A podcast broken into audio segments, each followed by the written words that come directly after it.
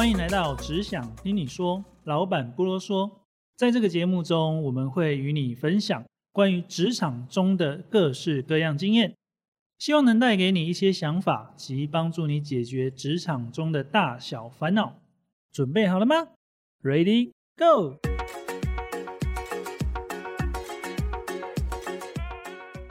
我是今天的主持人韦安。那今天这一集呢，主要是想跟大家聊聊人力银行的职缺有上万条，那我们到底该如何着手呢？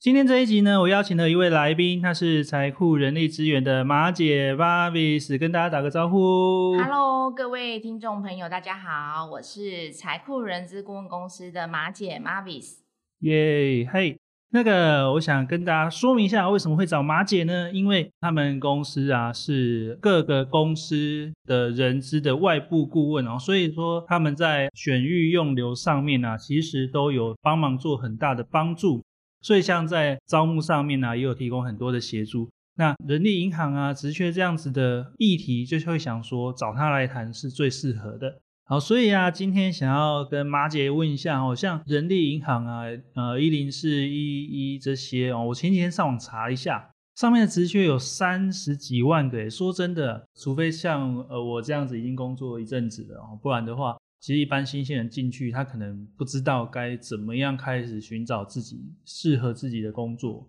所以想要问一下巴米斯这边有没有什么样的建议给新鲜人，就是他进入人力银行网站的时候，怎么样比较快的可以找到适合自己的工作呢？我自己啊，就是以往在协助一些求职者找工作上面，或是做一些职涯咨询上面，他们可能也会遇到就是这种职缺数量很多，那他自己不知道怎么筛选。那首先我会先请他去厘清一个，就是先用区域来做筛选，就是他自己可以接受的区域。那比如说马姐现在已经是一个妈妈，那我可能不能跑太远，所以我就会比较锁定是在高雄周边。那我把区域锁定下来之后呢，这个职缺的数量它就会相对比较减少。嗯，那再来就是第二个筛选的，就会是以自己有兴趣的领域或者是产业。嗯那比如说新鲜人，他可能就会依他的毕业科系嗯啊，比如说他是财会相关的，那他可能就会先去筛选一些跟财会相关的职务，嗯或是财会相关的产业。那以我们自己比较接近的，比如说是人力资源的这样相关的公司，那可能这个人力资源管理系毕业的新鲜人，他可能就会朝人资产业，或者是教育训练产业，或者是企业的人资部门这样子去做一个筛选，他的职缺数量就会马上的变少，而且比较嗯精准的到自己要的一个需求，这样子。嗯，了解。刚刚讲到用区域来选啊，我就想到，因为我们也经常会开职缺啊、收履历啊，然后就会看到有很多根本就没有在选，然后一些明明就住台北啊、台中啊，然后在那边投履历，对，然后之后再问他的时候，他会说：“哎、我不知道你们在 高雄什么的。”这样子不止造成公司的困扰，然后对自己找工作也是很没有效率的。真的，真的没错。我其实上周有去跟一些就是伙伴们做一个职涯讲座的分享。嗯。那时候我讲到一个最重要，就是你要投履历，你绝对不要闭着眼睛投，就是你看那个职缺一定要看清楚嗯。它的相关的工作地点，不要人家打来之后你才会说，哎，这个距离太远了，我没办法去，或者是这个工作内容我我不能接受，但他可能在职缺的说明上都已经有写了，所以看清楚嗯。其实是很重要的，嗯很重要的一点。我经常会遇到很多那种盲投，哎、现在那个 盲投对，讲得就就很好就乱投乱投这样。因为我我想要再请教一下，哦，就是因为刚刚有提到，嗯就是用自己的科系先去做一些筛选，或是用自己的兴趣。那可能有一些人他们的专长或是科系来讲，他也许就刚好在那个时间，他的职缺没有那么多。对，那这个时候通常会比较怎么建议？就是可能要先找一个可以做得来的工作先挡一下，还是就是要等到有相关或者喜欢的职缺开出来会比较好？举例来说，就是如果你要找的是行销企划的工作，可是现阶段在正职的行销计划工作里面，可能没有你自己属意的，我会比较建议就是往外围，可能它的上游或下游，比如说广告的投放商啊，嗯，然后或者是活动企划的公司嗯这样。那它可能在工作属性上有稍微的重叠，那不完全是你原本设定的。我比较不建议就是将就的就去找一个完全不相干的。好、如果真的他很确定他的那个兴趣是在这个方向，那可以先从周边的工作去做起。嗯，了解。这也让我想到，就是我有一些朋友啊，因为他们可能本身不是人资科系的，对，然后会想要做一些人资的工作，那就会很难进去。嗯，很难进入这个领对，域。然后之前也有就问我一些建议啊什么的，是那我当然我就是讲说，就假设哦有机会进入到可能跟人资的工作会有比较多搭配的公司，对对，没错。哦，这样子也很好，然后不管是管顾公司啊，或者是有一些活动公司等等，经常会跟人资做一些搭配，然后之后就很有机会，因为这样的关系而跨到去进人资步。对，因为我刚好就是上周也有跟一个伙伴做一对一咨询的时候，有跟他嗯分享到这个状况。他是工科的理工科背景，那他他想要做人资，啊这也蛮特别的。所以那时候我有刚刚好跟他有一起列出几个跟人资相关的，那包括像我们就是人资相关的产业之一，嗯我们不是企业里面的人资，但我们是人资的一个服务外围的厂商。嗯，那再来还有比如说一些政府机构，因为其实跟人资相关的政府机构有蛮多的，比如说救福站，嗯他们也需要去协助企业跟求职者中间的一个对接的窗口这样的一个职缺。那甚至有也是政府机构单位，它是去针对企业的教育训练这边去做一个辅导培训。嗯，那像这些都是一个可以去入门的，就是你可以先透过这样子的一个管道、一个工作，然后先对人资的工作熟悉，然后再进到企业去。嗯，嗯对嗯我觉得这是一个蛮好的思考的点呢，就是你本来最想做的那个，它暂时是没有一个适合的职缺，或者是没有那个位置，对但是可以先从周围啦，或是上下游，然后对也许也透过这样的方式，你也会慢慢的更了解说，原本你所想要的那一个工作到底在做些什么，对然后再跨进去的时候，其实上手可能会更快一点，对，或者你也可能透过就是这样子的接触，你就发现说，哎，那个工作好像不是那么适合自己，反而救了自己。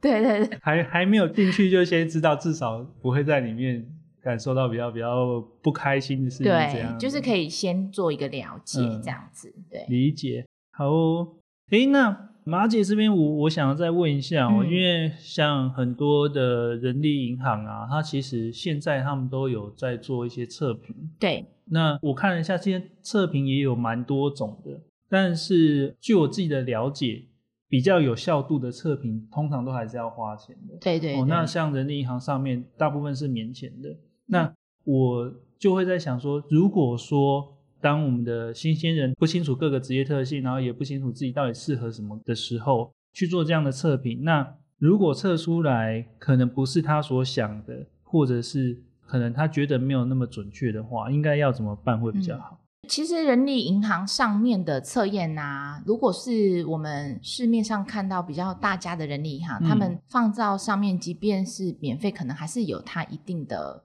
准，呃，应该是说它开发的流程应该还是有一定的规范在。好嗯嗯好，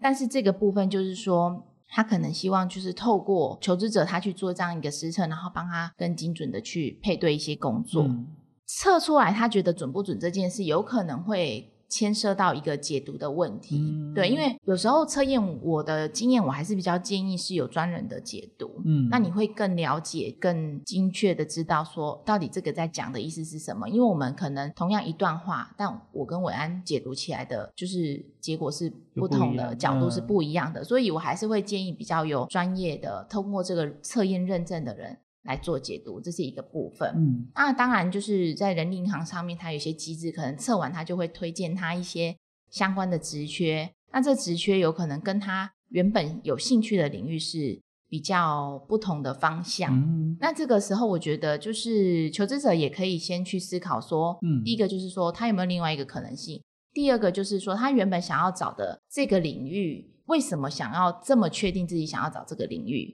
是因为社会的期待、家人的期待，或者是说他自己真的离得很清楚，他就是想要去这样子的领域。我觉得这样子都会有所不同。嗯如果今天他是可能因为社会的期待，觉得这样子的工作很好，那测出来的结果跟他是不太一样的，我就觉得他可以再做一下新的尝试。了解，所以有时候看到，即便可能不是自己原本所想的，那搞不好那个也是一个新的，，对那可能也是一个个新的机会。嗯嗯了解。好哦，哎，那我想在最后问一个问题，就是马姐这边呢、有没有什么样给新鲜人的建议？不管他是不是在人力银行上面，那在求职嗯上有没有什么样的建议，对于他们来说会是比较找工作来说是更容易找到适合自己的呢？嗯，好，这边啊，我觉得我们一开始讲到那个不要盲投，嗯，这件事，我觉得非常重要，而且要一再的提醒，就是求职要投递履历之前啊，一定要先看清楚这个职务是不是你想要的，或是有没有你不能接受的条件。嗯，因为其实现代企业也会倾向在这个职缺上面，尽量把可以写的资讯都写清楚，避免浪费彼此的时间，这是一个部分。那再来第二个部分就是说，大家其实投履历求职上，我们一定要先透过投履历这个关卡。但是你怎么透过投履历来提高自己面试的机会？有人可能投了十封，但十封都没有回应；嗯但有的人他可能投十封里面就有四五个面试的机会。嗯那我觉得这边除了当然你自己学经历背景很重要以外，再来另外一个部分是你能不能在很快速的让别人看到你的优势跟重点。那另外一个部分就是可以多运用那个人力银行上面主动投递功能，它有一个主动投递的讯息。嗯那那边呢，其实就是像我们一般呃在投履历上面来说的，叫做 cover letter 这样子的一个功能，就是你可以运用前面它有一个短短两百字，可以让你写一个简短的自我介绍。那在那边呢，去明确的去标示出自己拥有什么样的知识技能，而且是要跟这个职缺符合的知识技能。嗯，嗯那这样的情况之下，其实我们就可以很快的去取得面试的入场券。嗯，就像我这边也是经常在看履历的时候，就会看到有人会很仔细的写说，哦，看到你们公司有什么样的职缺啊，然后会开始讲说，哦，我我觉得我有什么样的能力啊，或是我有怎么样的兴趣等等等，就不会是就不会是那种看到工作有什么职缺，然后什么希望可以来面试，就好像就是那那个就是自试的，对对对。那我看过一个比较有趣的是，我是在一零四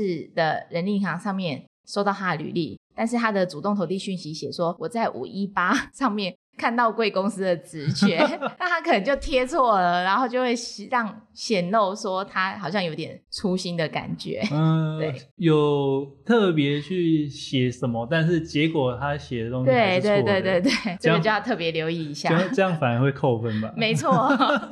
所以大概是这几点的提醒。嗯嗯嗯，了解，就就是还是要先想好自己要要想要做什么，然后用做好筛选，然后再来就是用主动投递的一些，它可以去改一些文字，大概两百字以内，对对，哦这样子比较容易会被看对。见。那我最后再补充一个好了，就是说，可能大家在找工作的时候都会想要很好的工作，嗯。或者是爸妈觉得钱好的少事多离家近，好的工作，但是 大家观念应该调整成找到一个适合自己的工作，而不是嗯。好的工作，因为别人觉得好，不见得对你来讲是适合的。嗯，对，所以做最后这个提醒。还是要找到适合自己，而不对对对是大家眼中的所谓的好的工作。对对对没适合自错己比较重要，才是也才能够做的比较长久。对，好的，好，那我们呢今天的节目就到这边，那下一集再见喽，拜拜，拜拜。